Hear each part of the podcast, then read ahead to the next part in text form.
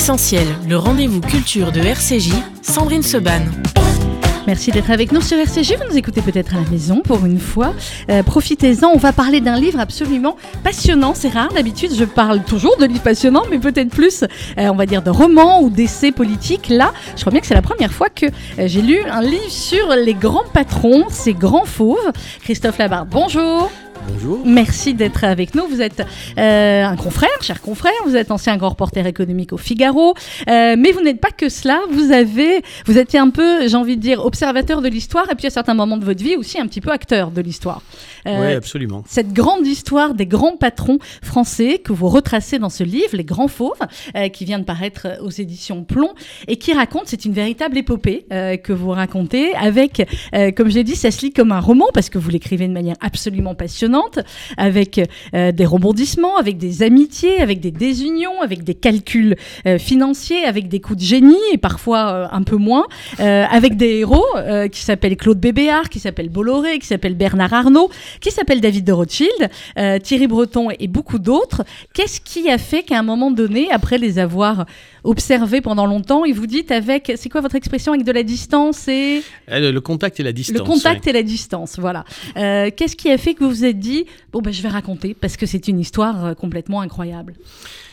D'abord, je vous remercie pour votre invitation et pour répondre à votre question, qu'est-ce qui fait qu'à un moment donné, j'ai envie de raconter? Alors, vous l'avez dit dans une vie antérieure, puisque c'est plus ma vie aujourd'hui, mais même si on est un jour journaliste, on l'est dans mon Journaliste cas. toujours. Voilà, journaliste un jour, journaliste toujours. Je crois que je le suis encore, en tout cas dans l'âme, dans ma manière d'observer les gens, de prendre des notes, de prendre des photos. Je garde des traces de tout. Je suis un peu Mhm. un, un obsessionnel des traces. Ça fait des années que ça dure. Et quand j'étais euh, journaliste, je voyais. Alors, je m'occupais pas du tout des patrons français à l'époque, Mhm. puisque je travaillais donc, j'étais grand reporter au Figaro.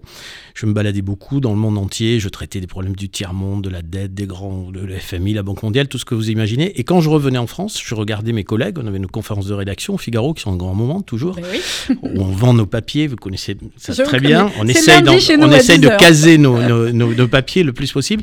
Et je voyais tous mes petits camarades qui ne parlaient que de Bernard Arnault, de Vincent Bolloré, de tous ces gens-là qu'on ne connaissait pas à l'époque. Et on se disait, mais enfin, pourquoi ils nous parlent de ces gens-là qui sont pas connus? Et donc pendant des années, je les ai vus comme ça quand je rentrais en France, j'entendais parler d'eux. Je, les- je ne les fréquentais pas, mais j'entendais parler d'eux. Et puis après, j'ai eu d'autres vies. J'ai j'ai fait de la communication, j'ai fait de la politique, j'ai dirigé des entreprises, des associations, des fondations, enfin un certain nombre de choses, qui fait que j'ai eu l'occasion, j'ai créé des journaux aussi sur les Mhm. médias pour réfléchir justement sur tout ça. Et j'ai eu l'occasion de les voir, de les observer, mais toujours en restant à distance. Alors effectivement, je commence mon bouquin sur ça, mais je peux, je peux vous dire cette anecdote parce qu'elle m'a elle m'a marqué. Quand j'étais journaliste, Hubert Beuve-Méry, qui était le, le fondateur du Ah. Monde et qui était, pour, pour ceux qui connaissent, pour nous, c'était voilà une statue du commandeur, c'est oui. mythique, qui tenait ses conférences de rédaction debout. Il y Mhm. avait une espèce d'éthique comme ça très rigoureuse et qui disait euh, on s'en fiche que ce, il faut que ce soit exact, que ce soit vrai. Et il disait à ses journalistes on s'en fiche, ne faites pas d'effets gratuits, faites chiant. Voilà, S'il faut que faut, ce soit fait- chiant. il faut que ce En soit cas, chiant pour pour, le que ce soit sérieux. Voilà, ouais. Pour le monde, en tout cas. Mm. ouais. Et ce que je dis en rigolant, c'est que beaucoup ont réussi parce que il y a eu, il y a eu beaucoup de presse très, pardon pour l'expression, mais c'est le cas très chiant. Mm. Mais on a retenu Beuve-Méry pour ça. Mais moi, il y a une autre chose que je retenais de Beuve-Méry. Il dit- Quand on lui demandait qu'est-ce que c'est un bon journaliste, et il répondait ceci, il disait un bon journaliste, c'est quelqu'un qui a à la fois le contact et la distance. C'est-à-dire quelqu'un qui, est- qui a dans son numéro, enfin aujourd'hui ça se traduirait par j'ai le portable d'Emmanuel De. Macron, Mm. mais je ne l'appelle pas, ou si je veux, ou j'ai le portable de, de tous ses patrons. Donc je peux les contacter, je reste à distance, chacun à sa place. Comme on dit chez moi en Berne, chacun, a- chacun à sa place Ouais. et les chèvres seront bien gardées. Mm. Mais c'est c'est un peu ça. Donc pour faire du bon journalisme, je crois qu'il faut à la fois avoir la possibilité d'avoir le contact, de vérifier des choses, etc., et de rester à sa place, ce que j'ai essayé de faire. À la fois, parfois j'ai travaillé pour certains, parfois Mhm. j'ai travaillé pour d'autres, je suis, j'ai été de l'autre côté, donc voilà. Et au bout de, de- de nombreuses années, j'ai eu envie de raconter ça parce que, à un moment donné, Claude Bébéard, dont vous parlez, qui était, alors là, pour le coup, pas le plus connu du grand public. Non, mais- les, les, les, les gens le connaissent pas. Ils connaissent AXA, tout le monde connaît AXA, on a tous un Mais plus on a ou moins. plus voilà. Arnaud, Pinot qui Bien viennent, sûr. ouais. Parce- que la marque, parce que parce qu'il il incarne moins, enfin, il, il, il- par nature aussi, il est, il est resté très très en retrait. Il est, il est le moins connu et il est pourtant le plus puissant, en tout cas celui qui Mm. a été le plus, le plus influent au milieu de cette communauté. Et donc ça m'a amusé le jour où il a accepté de, de parler par des, des- des circonstances un peu euh, qui seraient trop compliquées de raconter là, mais un jour cet homme qui n'a jamais parlé euh, a accepté d'abord de, de me rencontrer, de voir, de discuter, puis pas, surtout pas que je parle de lui, parce que ça a été, il a fallu un peu l'apprivoiser aussi. ouais. Ça a été très compliqué. Mm. À la fois, ça a été très compliqué et ça a été, je le connaissais pas du tout, Claude Bébéard, mais tout le monde m'avait dit, tu verras, c'est quelqu'un qui est très droit, très rigoureux, très fluide. Et c'est ce qui s'est passé. C'est-à-dire qu'à partir du moment où il fait confiance, il fait confiance. Mais pour gagner, ça a été euh, un, un an et demi de travail d'approche, euh, puis un an et demi d'écriture ou deux ans. Enfin, c'est, Mhm. c'est- voilà, c'était. C'est un très gros boulot. C'est un livre qui fait quasiment 500 pages. Et, et vous le dites dans votre introduction, euh, Christophe Labarre, c'est un récit d'admiration. Et vous l'assumez. Et vous avez entièrement raison parce qu'effectivement, euh, j'ai envie de dire, on peut. euh, ces grands patrons qui sont tellement, tellement décriés en France, alors que dans d'autres pays, ils sont portés au nu, euh, admirés, euh, eh bien, ils font vivre des milliers, des dizaines de milliers, des centaines de milliers de, euh, de gens dans le monde entier. Alors j'ai envie de dire, évidemment, c'est pas, euh, vous le dites, le monde des grands fauves n'est pas celui des bisounours, bien évidemment. Euh, c'est pas un panagérique des grands patrons que, Non, que vous faites. C'est une, euh, c'est une histoire de vie, une histoire de carrière, une histoire d'action finalement, et euh, effectivement un peu d'admiration parce que j'ai envie de dire toutes les personnes normalement constituées ne pourraient être que admiratives par exemple, et on va commencer avec lui effectivement du parcours de ce petit Gascon Claude Bébéard et ce nom de il faut expliquer d'où il vient. Alors, je vous, je vous réponds, je vous réponds juste, je, je- je reviens à BBR, je vous dis je- pourquoi j'assume ce récit d'admiration? C'est pas effectivement un bouquin de bisounours, je suis pas naïf, la guerre économique c'est la guerre, euh, pourquoi il y aurait euh, des blessés, des morts, Oui. déjà, ça, c'est, c'est- tout ça c'est, c'est du brutal, comme on dit dans les tontons flingueurs, c'est, voilà. Donc, c'est pas un bouquin de bisounours, c'est simplement une manière de déplacer le projecteur, vous savez, quand vous faites une photo, vous éclairez d'un côté, on éclaire toujours d'un côté, pas de l'autre. Ces patrons sont toujours... Alors ça, c'est ma nouvelle casquette actuelle qui fait qu'aujourd'hui, je dirige une, une association qui s'appelle French American Foundation, qui en gros euh, travaille sur les relations entre la France et les États-Unis. Et ce qui me frappe beaucoup quand je vais aux États-Unis, c'est que aux États-Unis, vous n'avez pas de librairie ou de moins en moins, mais quand vous avez des, des bouquins de patrons, c'est toujours des bouquins euh, dithyrambiques. Voilà, on admire, on aime beaucoup admirer. En France, vous avez beaucoup de librairies, mais tous les bouquins que vous avez dedans, c'est la face noire de machin, la face sombre, la face cachée, le vrai visage d'eux. Donc on, on les détruit. Donc ça m'énervait un peu et j'avoue que voilà. Donc j'assume parfaitement euh, une admiration, bien sûr, mais encore une fois pas bisounours. Et c'est admirable ce qu'ils ont fait, la plupart. En tout cas, le, le- le résultat global Mhm. et on peut en parler de création d'emplois, de valorisation de l'image de la France, etc., etc. D'œuvres caritatives. d'œuvres caritatives, Ouais. de tout ce que vous voulez. Bon, parenthèse fermée. Je reviens à votre question Alors sur Bébéard. BBA. Euh, pourquoi? Alors, euh, Claude Bébéard est effectivement gascon. Euh, je ne vais pas revenir sur le détail euh, généalogique euh, absolu, mais enfin, au niveau de son grand-père, un jour, il, il sait ce que, son grand-père était ce qu'on appelle un enfant abandonné. Mhm. Et donc, un jour, quelqu'un a abandonné un petit, un petit bébé, Un dans, bébé. Un, dans un linceul. Ça fait un peu Mowgli, le livre de Ouais, la jungle. ouais, vous voyez, bon. Et sauf qu'au lieu de le mettre sur la jungle ou, ou- ou Cléopâtre ou je sais pas quoi, on le met devant une église et le- ou la mairie, je sais plus, on ouvre et il y a un bébé qui fait areux, areux. Et donc le, le- le- type, le secrétaire de mairie, euh, c'est ce que m'a dit Claude Bébéard, en tout cas sur l'histoire de sa généalogie, prend ça et pour l'enregistrer comme il n'a pas de nom, bon, on l'appelle bébé areux, ce qui donne bébé art et voilà. Et C'est trois, dingue, et- hein. et trois générations plus, plus tard, le bébé abandonné est le leader mondial de l'assurance et un des plus grands patrons français. Donc c'est ça aussi qui est extrêmement important à comprendre dans leur, dans leur parcours à chacun. Évidemment, c'est pas le cas de, euh, de tous, mais euh, vous dites, il est clairement d'origine modeste, puisque voilà, Très, son oui. arrière-grand-père était abandonné, enraciné dans euh, C'est le le hussard noir de la République. Ouais. hein. Ça, après, ça va être les instituteurs. Lui-même aura ses, parents comme ouais. instituteurs. Voilà. Et, et ce que vous expliquez effectivement sur ses racines, c'est extrêmement important pour comprendre ensuite euh, son parcours et sa manière de réagir finalement dans les vies par rapport aux événements, par rapport à tous ceux qui vont euh, ensuite croiser euh, sa route. C'est c'est cet enracinement à sa terre et puis le fait d'aimer manger, d'aimer le rugby, enfin d'aimer les choses simples finalement. Oui, je crois que ça l'a marqué. Pour savoir où on va, il faut savoir d'où on vient. Et lui, il, il s'en est jamais éloigné, en fait. Il est profondément, profondément gascon. Et euh, de, de, de la Gascogne, il a retenu ça, la simplicité, les gens différents, la vie de village, et surtout la vie d'équipe, le rugby Ouais. et la passion des équipes. Au-delà de la passion du rugby, qui est un sport d'équipe, bien sûr, il n'aime pas les sports individuels, Club. Enfin, je pense pas, on n'a pas parlé, mais sa passion, c'est vraiment le rugby. Et ça vient de sa jeunesse et, et c'est cette passion des équipes qui ne l'a jamais quitté. AXA, c'est une histoire, enfin AXA comme d'autres boîtes, il Ouais. y, a, y a des entrepreneurs solitaires. Ça, c'est toute une affaire d'équipe. Il ne parle que des autres. Et d'ailleurs, je redis, mais c'est important, quand j'ai voulu, que j'ai commencé à lui envisager de lui dire qu'on pourrait raconter cette histoire extraordinaire, il m'a dit avec plaisir, si vous ne parlez pas de moi, parlez des autres. Et c'était sincère. Et ça l'est toujours. Et je suis allé lui remettre le bouquin là, il n'y a pas très longtemps. Et je lui ai demandé s'il était, bon, s'il était content. Je crois qu'il il était content. Il n'est pas du genre non plus à s'épancher. Non. Mhm. Mais il m'a, il m'a dit, euh, vous parlez encore un peu trop de moi. Voilà. Ouais. Bah, en même temps, comment ne pas parler de, de lui là-dedans Alors, ce qui est extrêmement intéressant aussi, euh, vous racontez évidemment son ascension, comment avec l'ancienne mutuelle, etc. Et euh, à un moment donné, vous expliquez que pour lui, pas de progrès social sans progrès économique préalable. Je, je cite On ne Oui. va pas faire comme le manager de LIP qui a voulu faire du social sans avoir l'argent en caisse pour le financer. On ne voulait pas que chez nous, le social découle d'une relation de maître à esclave, avec de temps en temps un don du fort vers le faible. Nous cherchons au contraire l'occasion de permettre aux gens de gagner mieux leur vie tout en progressant. On était en euh, voilà dans les années 70 là. hein. Oui, c'était très révolutionnaire. Et ça, c'est. Alors, merci de, de souligner ça parce que c'est. On devrait s'en. Je pense que. C'est tellement du bon sens. Je pense qu'il tenait ça de ses, de ses grands-parents euh, euh, gascons. En tout cas, moi, je tiens ça de mes grands-parents euh, béarnais. Mhm. C'est-à-dire que on est tous, je crois, généreux. On a envie de partager le gâteau, mais pour partager le gâteau, il faut qu'il y ait un gâteau. Oui. Et voilà. Donc c'est c'est aussi idiot que ça. Donc l'idée, c'est que le système de la poule et l'œuf, ça marche pas partout. Il y a des, des domaines dans lesquels il faut qu'il y ait d'abord une poule euh, euh, av- avant qu'il y ait un œuf. Et ben c'est ça. Pour partager la richesse, il faut déjà créer de la richesse. Alors sans tomber dans une espèce de capitalisme, c'est le trickle down, le, Mhm. le truc moderne qui est, qui est en fait totalement faux. euh, Bon, euh, mais mais euh, en- restant dans le bon sens et dans l'idée, et c'est-à-dire toute l'histoire de cette bande que la finance est une chose importante, l'économie, la finance, mais c'est au service de quelque chose. C'est pas un outil, on ne doit pas agir pour euh, gagner de l'argent, pour devenir riche. De, aucun de ces personnages-là, Oui. quasiment, euh, c'est une, c'est- une volonté. Voilà. Euh, et à un moment donné, un peu plus loin dans, dans le livre, effectivement, il y a un ancien dirigeant de, de Dro qui, qui dit que c'était vraiment la force de Bébéard. Il parle au directeur comme au balayeur. Oui. Il parlait à tout le monde euh, de la même manière.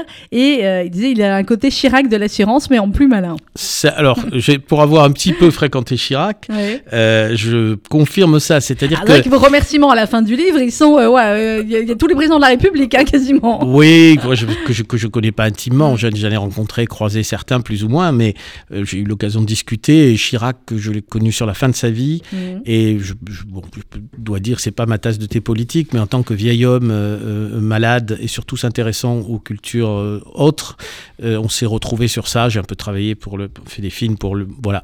Donc, mais, mais Chirac avait un côté, effectivement, on voyait bien quand même que c'était un animal, euh, un animal politique qui, oui. se, qui se fuyait lui-même. Je crois, il y a Mm. quelques- même sa propre famille ne le comprend pas. Je crois que lui-même ne se comprenait pas. Enfin, j'en sais rien. Euh, Claude Bébéard, il y a quelque chose de plus sincère, de plus, de moins fabriqué, de plus, hum, voilà. Et ça, c'est, c'est- je le tiens d'un de mes meilleurs amis qui a travaillé, qui a travaillé pour lui, ce que j'ai découvert plus tard, qui m'en a beaucoup parlé et qui m'a dit effectivement, c'est un Chirac qui sonne plus juste euh, que, que Chirac qui sonnait un peu faux, qui faisait un peu rire. Enfin, c'est, Ouais. on trouvait sympathique, mais ça faisait un peu rire. Voilà. Alors, pour devenir un très très grand patron, l'un des plus grands français, Claude Bébéard, euh, vous dites évidemment c'est beaucoup de travail, c'est de l'instinct, c'est des décisions parfois euh, euh, controversées ou que, ses- euh, que ses collaborateurs ne comprennent pas immédiatement. Et vous dites aussi c'est de la chance. Non seulement Claude Bébéard est obstiné, mais en outre il a souvent de la chance. C'est ce que vous avez pu observer dans, le, dans les parcours de la plupart des, des grands patrons. Il y a, il y a cette partie-là qui qu'on a ou qu'on n'a pas. Oui, il y a, alors, je- bien sûr, il y a de la chance. Euh, il y a, pff, moi j'en retiens une chose, c'est le travail. Je crois Ouais. qu'il ne faut pas se leurrer. Tous ces gens-là, ce beaucoup, sont beaucoup. des monstres de travail avant d'être des monstres d'autre chose. Mhm. C'est c'est pas des types qui arrivent en disant qu'est-ce qu'on fait aujourd'hui? Tiens les clés de la Porsche, je vais faire la sieste, je reviens. Non, c'est pas du tout ça. Ce Mhm. sont des gens qui sont obsédés, qui ont un but. Il se trouve que euh, mon bouquin précédent était un bouquin sur les projets de vie et que ce qui est plutôt un, un bouquin pas de développement personnel, mais un bouquin un peu de, de- de- en- avant le développement personnel et professionnel. Et donc j'ai pu les regarder aussi à travers la grille de tout ce que j'avais un peu développé avant. Ce sont des gens clairement qui ont des projets de vie. Ce sont pas des gens qui vont au hasard. Ce sont des gens qui se sont dit voilà ce que je vais faire et ils y arrivent. Claude Bébert s'est dit dès le début je serai le leader mondial de l'assurance. Il y est arrivé. Il y est devenu. Bernard Arnault, pareil, s'est dit je vais être euh, le, le, leader mondial du luxe et il l'est devenu. Ils se, se l'ont dit très jeune avec tout, tout le monde qui ricanait autour. Hein. Et ils y sont arrivés. Et ils y sont arrivés. Ben, On n'atteint pas pour, pour atteindre un objectif, il vaut mm. mieux en avoir un. Si vous n'avez pas, vous avez peu de chances d'y arriver. Exactement. S'il y a des jeunes qui nous écoutent aujourd'hui, puisque c'est jour férié, donc peut-être certains sont à la maison, écoutez bien ça et puis vous allez le lire aussi. Absolument. Euh, on continue de parler dans quelques instants avec Christophe Labarde des Grands Fauves. Ça vient de paraître aux éditions Plomb. C'est un sacré grand fauve. Lui aussi, il a 80 ans aujourd'hui. Je ne sais pas si vous aimez Bob Dylan, Christophe Labarde, mais en tout cas, voilà, bah, Bob Dylan qui mm. fait donc ses 80 ans aujourd'hui, il ne les fait absolument pas. Et on se retrouve juste après dans Essentiel.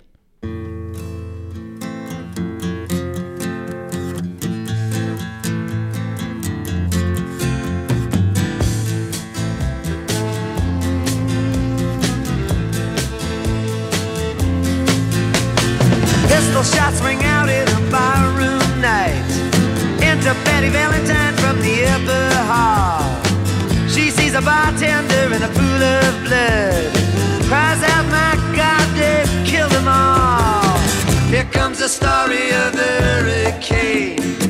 The man the authorities came to blame for something that he never done. Put in a prison cell, but one time he could have been the champion of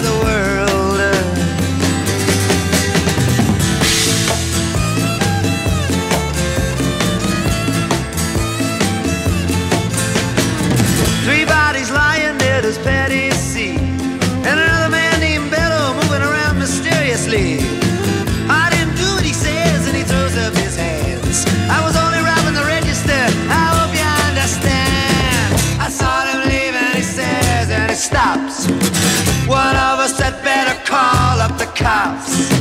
And so Patty calls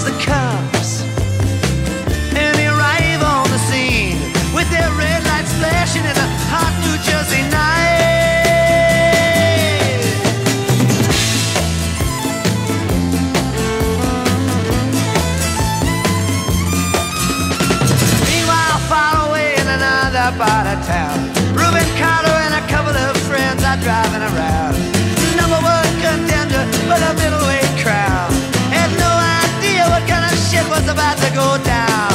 When a cop pulled him over to the side of the road just like the time before and the time before that. In Patterson, that's just the way things go.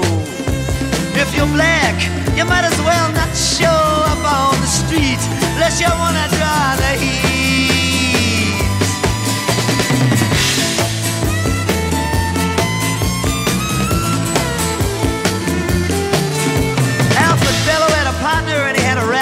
Cops. Him and other Dexter Bradley were just out prowling around. He said, I saw two men running out, they looked like middleweights. Jumped into a white car without upstate plates. And Miss Patty Valentine just nodded her head. Cop said, wait a minute, boys, this one's not dead. So they took him to the infirmary.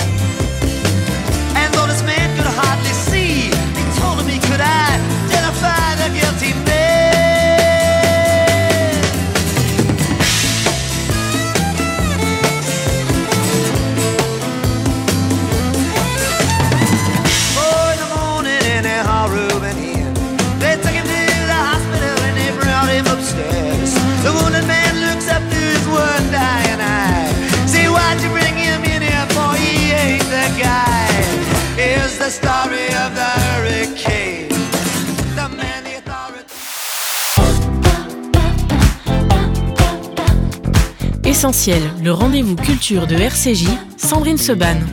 Et dans l'essentiel, aujourd'hui, on a le plaisir de recevoir Christophe Labarde. On parle euh, de son livre Les Grands Fauves, paru aux éditions euh, Plomb. Alors, euh, Christophe Labarde, on a parlé beaucoup de Claude Bébéard dans la première partie. On va en continuer évidemment. Mais ce qui est important, c'est finalement ce phénomène de bande. non pas de bande comme on peut avoir l'habitude d'en parler dans l'actualité, mais ce club. Est-ce qu'on peut appeler ça vraiment un club Entreprise et cité? Et le et, vous le dites dans le livre, est extrêmement important. Absolument Absolument. Alors, pour, alors déjà, le mot entreprise est cité. Mm. Alors d'abord, c'est un club. pff, Je sais pas ce que c'est. C'est Si, c'est- si, si. c'est une petite association. Formellement, Ouais. juridiquement, c'est une association informelle créée un Mhm. jour sur le coin d'une table entre quatre copains, donc Claude Bébéard.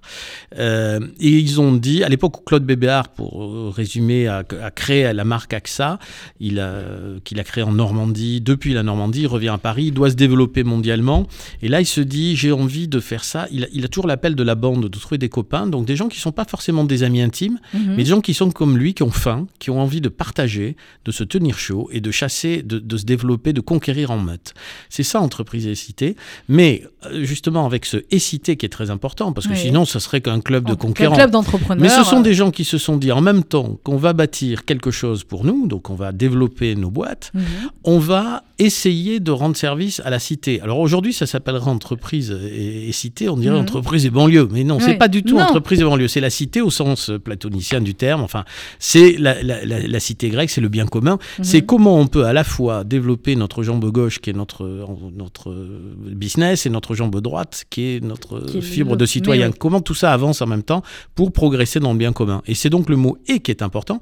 Et donc, en pratique, ça veut dire que ce sont des copains qui se, n'ont jamais été plus d'une trentaine, parce qu'il fallait pouvoir Il fallait que tout le monde soit sur, autour de la voilà, table. ça veut dire Voilà. qu'elle n'avait pas plus de 15-20 à chaque fois, Mhm. parce qu'elle avait toujours en voyage Qui à l'étranger, en province, qui ne pouvait pas. Mais donc, vous avez une grande table, comme une table de conseil d'administration, sauf qu'on ne faisait pas du tout de boulot de conseil d'administration. On dînait. Mhm. C'était des tables de grands chefs ou, ou- ou dans les On entreprises. dînait très très très bien. On dînait très, très quand, bien, Quand vous donnez des- certains menus, euh, ça donne faim, hein, votre C'est hein. c'est des passionnés, pas à moi, parce que je suis pas un fou de gastronomie, mais j'aime bien, j'aime bien manger, mais je Mhm. suis pas comme eux, fou de gastronomie et des grands crus comme eux, et pas aussi connaisseurs.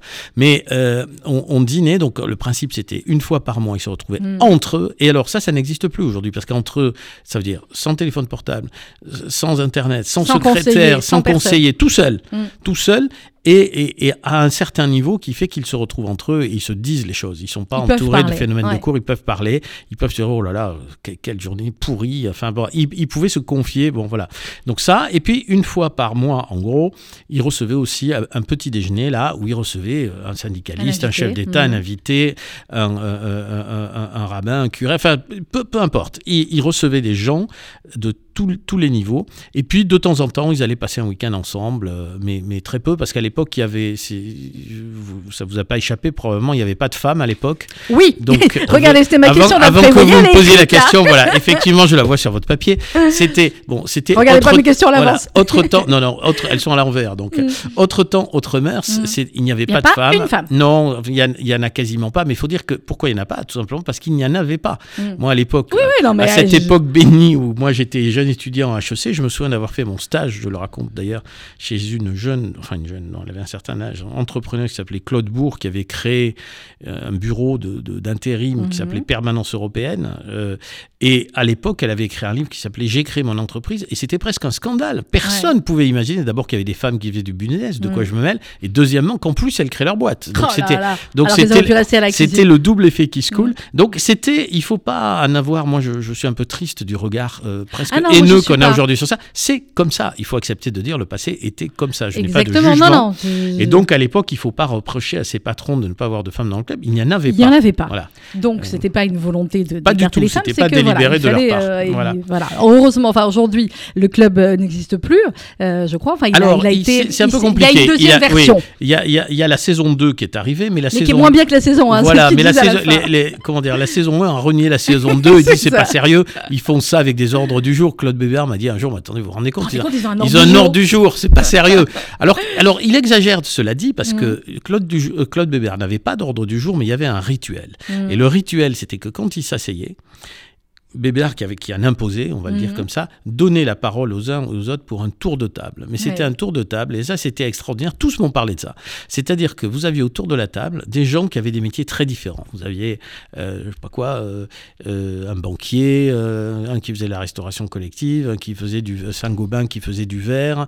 Ils étaient tous dans le monde entier. Donc, ils parlaient et ils disaient, voilà, moi, Pierre Bellon, de Sodexo, disait, ben moi, dans les prisons américaines dont je viens remporter le contrat, voilà ce qui se passe, sociologie logiquement ça veut dire ça. Et puis sur les plateformes pétrolières, Saint-Gobain disait oulala, le verre en Chine, machin, etc. Et puis à la fin, vous aviez Michel Pebro qui faisait la synthèse, De donc tout le ça, banquier, ouais. de tout ça. Tout le monde écoutait, on entendait une mouche voler. Et c'était un lieu unique où ces gens-là, je raconte une anecdote, un jour il y a le gouverneur de la Banque de France qui Oui. vient et qui dit euh, à la- on, va être en, en récé- on va être en légère progression à la fin de l'année, et puis un petit malin qui était là, qui faisait des affaires, qui connaissait tout le monde, peu importe son nom, qui dit mais monsieur le gouverneur, non, non, sur le terrain, là, nous on est certain que non. Ouais. Et l'autre le dit mais attendez, mais si- et, et c'est eux qui ont eu raison, c'est pas Mm. le gouverneur de la Banque de France. Donc ils étaient sur le terrain, et c'était un point d'observation comme ça, une tour de contrôle. Ah, on aurait adoré être une petite souris. hein. Tout le monde aurait adoré être une petite souris. Moi, j'ai reconstitué le boulot de la petite souris, mais j'ai pas pu faire plus. C'était pas évident. Ouais. Alors, euh, on a beaucoup parlé là. C'est vrai qu'il y a un point commun aussi avec certains. euh, en tout cas, c'est que la plupart de ces hommes d'affaires viennent de, viennent de régions. Et pas forcément de. C'est euh, pas des de Parisiens, Paris. tout voilà. Euh, Est-ce que ça veut dire que euh, c'est euh, c'est quelque chose qui fait aussi qu'ils avaient peut-être plus de racines, une certaine éducation, une certaine envie de réussir un peu différente? Ah oui, moi je crois, je crois assez à ça. Bon, moi je suis un indécrottable provincial. Je Mm. suis un, un indécrottable béarnais, pyrénéen, le, le bout des ongles. C'est pas grave. Et euh, tous m'ont parlé de leur. Je veux dire, euh, Henri Lachmann, qui est un, qui se définit, qui est, qui est- qui est un Alsacien, euh, dit- disait Moi, j'étais le provincial de l'étape. Mais ils étaient tous provinciaux de l'étape. Et alors, ce qui est incroyable, c'est que tous ces provinciaux, en fait, ont fait un club. Il n'y a pas plus français qu'eux. Et euh, ils ont fait rayonner la France comme elle ne rayonnera probablement plus jamais, parce que Ouais. sur 30 groupes, on va pas les passer en revue, mais Non, vous en non, avez mais, une quinzaine qui sont champions du monde. Je. Dire, euh, du monde. Euh, Bernard Arnault, bien sûr, qui est le plus connu parce qu'il est le, le- en plus un des hommes, le, premier ou le deuxième homme le plus riche du monde. Mais, euh, mais quand, quand BBR a, a arrêté, AXA a été leader mondial de l'assurance, Bernard Arnault, Vincent Bolloré avec Universal Music dans la musique, Sodexo avec, Avec la Sodexo avec la ouais. restauration collective, Schneider Electric avec l'électricité industrielle, enfin tout ce que vous pouvez imaginer. Donc ils ont fabriqué ces petits provinciaux qui sont montés à Paris. Et d'ailleurs avec ce- cette chose qui m'a interrogé, que, parce que vous savez quand on écrit un livre, on part avec non pas une théorie, parce que enfin on a un angle en tout cas. Mon angle était, et, et il s'est vérifié, que on croyait que tous ces gens-là avaient, quand on entend Vincent Bolloré, Bernard Arnault, on pense qu'ils ont fait leur empire chacun dans leur côté, Mm. dans leur, dans leur couloir de nage. Et en fait, Non, on savait. Mm. que j'ai découvert qu'il y avait beaucoup de natation synchronisée. C'est ça, vous dites, euh, on pensait que ces BBR, patrons étaient leur oui. propre couleur de nage, mais cette natation était en fait souvent synchronisée. Exactement. Et c'était BBR finalement Oui, oui. l'entraîneur de Absolument. de Mais, mais pas pour pas pour pas par volonté de mais par exemple moi j'ai été très surpris de découvrir que euh, LVMH Mhm. c'est Claude Bébéard qui est qui, qui en fait l'a offert sur un plateau à, à- Arnaud. à Bernard Arnault parce qu'un jour on lui proposait à lui à Claude Bébéard de venir Mhm. jouer le chevalier blanc dans une affaire pour pour, pour, pour démerder une affaire un peu indémerdable là comme il y en a toujours dans le business entre deux associés qui se tiraient dessus. Et finalement euh, il, il a dit non non moi je con- continue AXA mais donnez plutôt ce dossier à Bernard Arnault. Allez le voir de ma part ça s'est passé comme ça. Sympa. donc c'est toutes ces choses là sont racontées. Donc tout ça c'est vérifié. Mais ce que j'ai découvert c'est que c'était bien plus important qu'on ne le croyait. C'est-à-dire que cette bande là a vraiment fait c'est euh, Vincent Bolloré me l'a dit deux fois d'ailleurs il m'a dit c'est pas exagéré de dire qu'autour de cette table le capitalisme français s'est fait et défait pendant fait et 25 ans Ouais, clairement. donc, donc ça, Clairement. on n'imaginait pas ça. Mais donc ça, je n'ai fait que le vérifier dans le Mhm. livre, l'amplifier. Mais ce que j'ai découvert et qui m'a beaucoup étonné à la fin, c'est de voir que en fait tous ces tous ces gens qui ont un certain âge maintenant que j'appelle un peu affectueusement les papis flingueurs parce que Ouais. c'est un peu ça. Ceux, ceux qui les qui aiment beaucoup, à bien voilà. flinguer. Hein. Ça continue à flinguer sévère dans les coins. Mais ceux qui les aiment bien disent les chevaliers de la table ronde. Ouais. Ceux qui disent c'est du brutal disent les tontons flingueurs ou les papis flingueurs. Mais ces papis flingueurs qui, quand même, pour la plupart, ont fait des grandes écoles. euh, Il y a beaucoup de polytechniciens. je- Oui, oui, je- beaucoup. il y a- mais il y a des Ouais. HEC. il y a- Mais ils ont fait ça à l'époque où ces grandes écoles françaises étaient pardon pour ces grandes écoles dont je sors moi aussi, mais assez Mhm. franchouillardes. C'est-à-dire que à l'époque, euh, c'est deux, deux générations avant moi, euh, à l'époque, ils parlaient pas anglais. Euh, Mhm. Polytechnique, c'était rue de la Montagne Sainte-Geneviève. Sainte-Geneviève.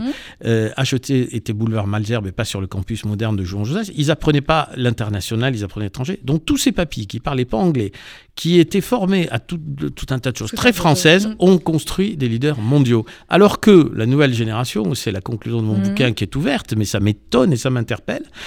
La nouvelle génération qui a été biberonnée à Erasmus, Mhm. qui parle dix langues, qui a, euh, je sais pas quoi, un copain ou une copine là-bas, une maîtresse là-bas, ou un, mari ou un amant, j'en sais rien. Ils, sont dans le monde entier, ils sont d'un avion Mhm. sur l'autre, ils n'ont pas de frontières, vous savez, c'est les, les nowhere et les somewhere, Ouais, ce ouais. sont tous des nowhere, des générations de nowhere surdiplômés. Eh bien, il n'y en a pas un un seul euh, qui a réussi à faire une entreprise qui sont autre chose. Je parle même pas de champions d'Europe. Oui, on n'a que, des champions de France. vous.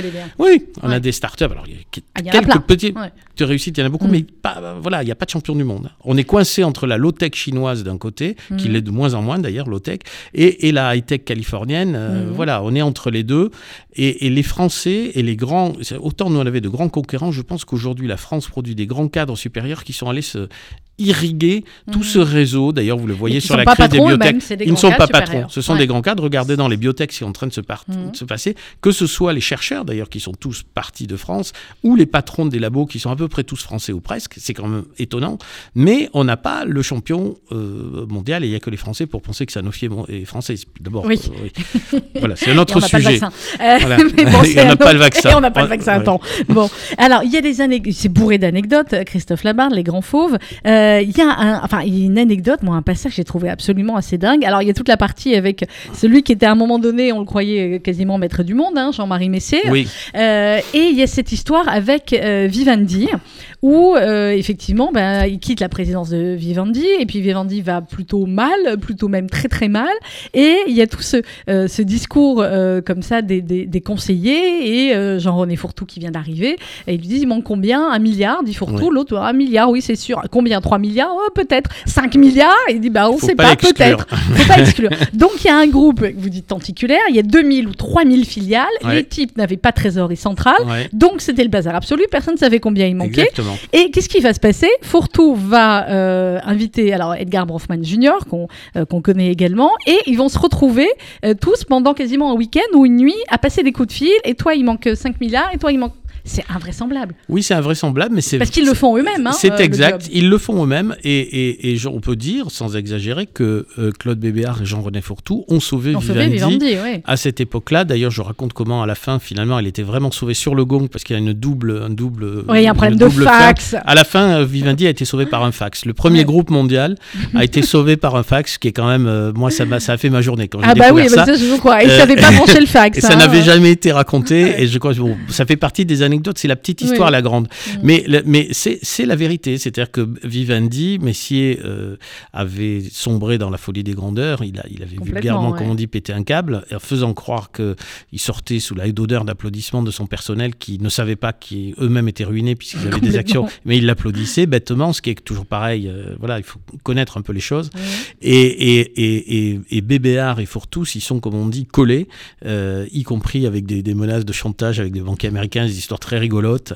Euh, et puis oui, ils savaient pas du tout, euh, ils, ils savaient pas du tout combien il y avait de filiales, pas de trésorerie centralisée. Je vous raconte une anecdote qui m'a fait rire aussi. Euh, à, à un moment donné, ils vont dîner donc avec Edgar Bronfman, un des, le- on va dire un des, un des, un des actionnaires américains, et il, il va au pavillon Le Doyen dîner. Mhm. Et là, Fourtou est un peu inquiet parce que c'est une période, c'est assez violent quand même, c'est du brutal. Et il voit un type arrivant chez Le Doyen qui le suit partout, très obséquieux, et il se dit, oulala, c'est les services secrets, c'est quoi passe Qu'est-ce qui se passe? Et toute la soirée, le type fait des rondes de jambes, mais tout en étant un peu distant, un Mhm. peu. Il savait pas si, si c'était de. euh, voilà. Et, et le lendemain, il est, il est- il- tout se passe bien, il rentre chez lui, et puis il voit avec sa nouvelle assistante, donc il, et il dit mais je sais pas ce qui s'est passé hier chez le doyen, il y a un type qui... et la fille éclate de rire, elle lui dit mais le doyen, ça nous appartient. C'est à nous. Vous Donc pas on que surveillait que le patron soit content, donc il ne savait pas. Donc, mais euh, c'est vrai ouais. que c'est des, c'est des enjeux dont on peut pas euh, parfois imaginer. À un moment donné, pareil, dans cette, dans cette histoire-là de Vivendi, euh, il dit Je reçois un coup de fil d'une agence de notation Moody's qui me dit Vous passez pas les échéances dans 15 jours. Et je leur rétorque Il y a 400 000 emplois en jeu. Mm. Il faut trouver un milliard d'euros dans les trois jours. 400 000 emplois, ça veut dire 400 000 familles. C'est Oui, bien sûr. vertigineux. Bien sûr. Bien sûr, ça, ça montre que, euh, vous savez, on mesure le bonheur au bruit qu'il fait quand Mm. il s'en va, on mesure la- la- le poids des boîtes au, au- au bruit qu'elles font quand elles Si ferment. elles doivent hein. fermer, Donc, ouais. euh, c'est de cet ordre-là. Oui. Alors, euh, il y a beaucoup d'autres euh, personnalités dans, dans le livre. On va dire un mot euh, d'une famille qu'on connaît bien. Forcément, ici, c'est la famille Rothschild. oui. Vous parlez un peu de, de Guy de Rothschild et, et un peu plus de, Surtout de de David. ouais. Mm. un peu plus de David de Rothschild, euh, de l'hôtel Lambert, de, de la manière aussi dont, à un moment donné, eh bien, ça a été un peu moins bien pour, pour la famille, notamment au moment de, l'arrivée en 81 de François Mitterrand, la nationalisation des banques, etc. Et vous expliquez aussi finalement comment eh bien, ce, ce club, euh, entreprise et cité, notamment Claude Bébéard, eh bien, il y a eu de l'entraide.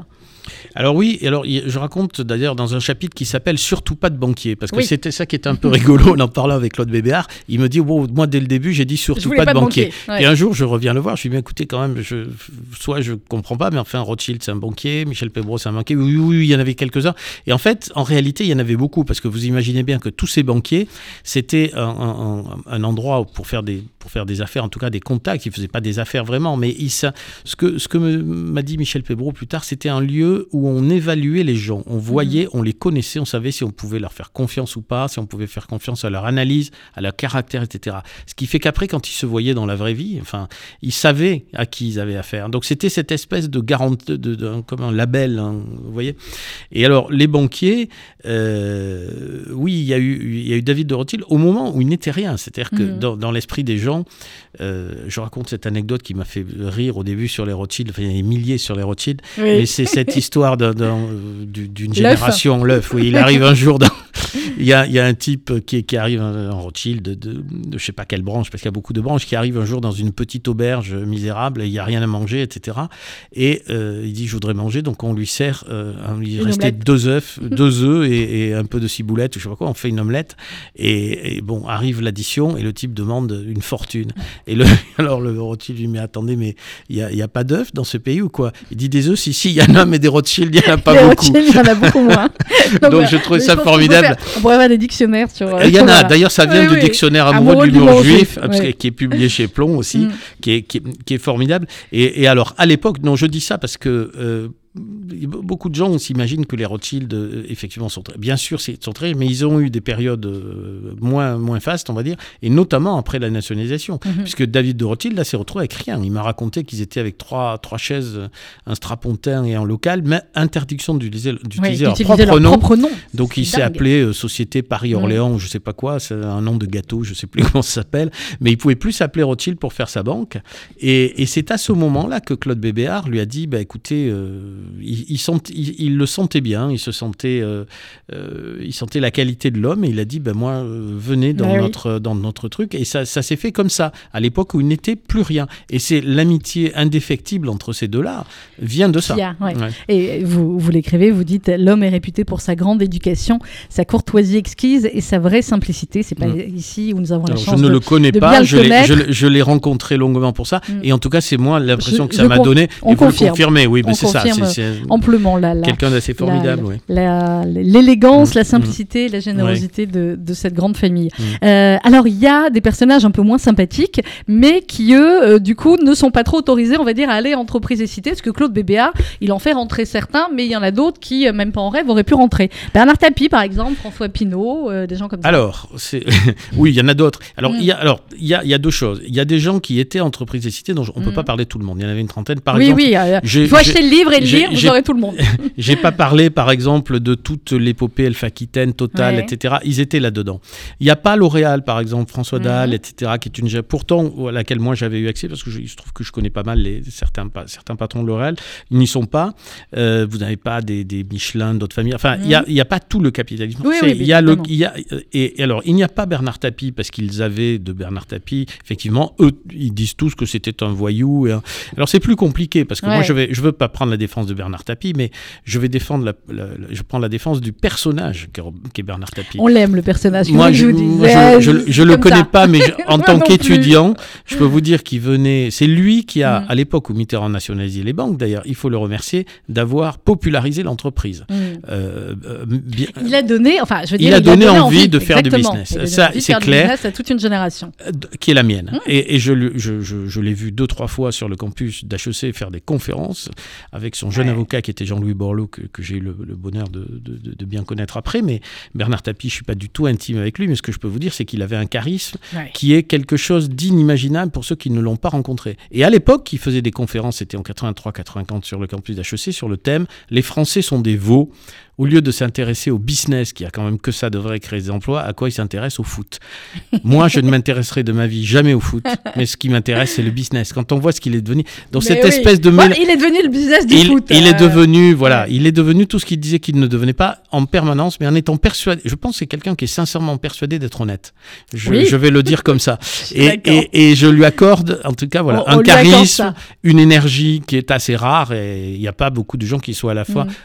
À ce niveau du sport, du business, de la politique, y compris jusqu'à la prison, au théâtre, Mm. au cinéma. Il Donc c'est, il a, il a quand même une Et vie on qui, lui qui souhaite ne peut surtout pas une très très bonne santé. Voilà. Euh, clairement. Quant, quant à François Pinault, c'est plus compliqué. Mm. Alors, euh, Parce que Pinot, voilà, euh, c'est pas un tapis. enfin, Non, pas du tout. un, Et Pinault a, a quelque chose, on le, vous le savez, de, de commun avec, avec Bernard Arnault, puisque Mhm. tous les deux ont en gros bénéficié de, de, comment dire, de l'incompétence crasse en Ouais. matière économique de la gauche qui a, qui a englouti des milliards de, de francs à l'époque euh, à maintenir des entreprises qui n'étaient plus viables et qu'ils ont vendu à vil prix, euh, les uns à Bernard Arnault, euh, indirectement, ça, ça a donné Boussac, et, et la chapelle d'Arblay pour François Pour, Pinault. Donc, et les deux, grâce à ça, enfin directement, hein, après il y avait leur mérite d'entrepreneur. Si vous Oui, et moi oui, on avait oui. racheté ça au prix, on n'en aurait pas fait ça. non, Donc, c'est voilà. clair.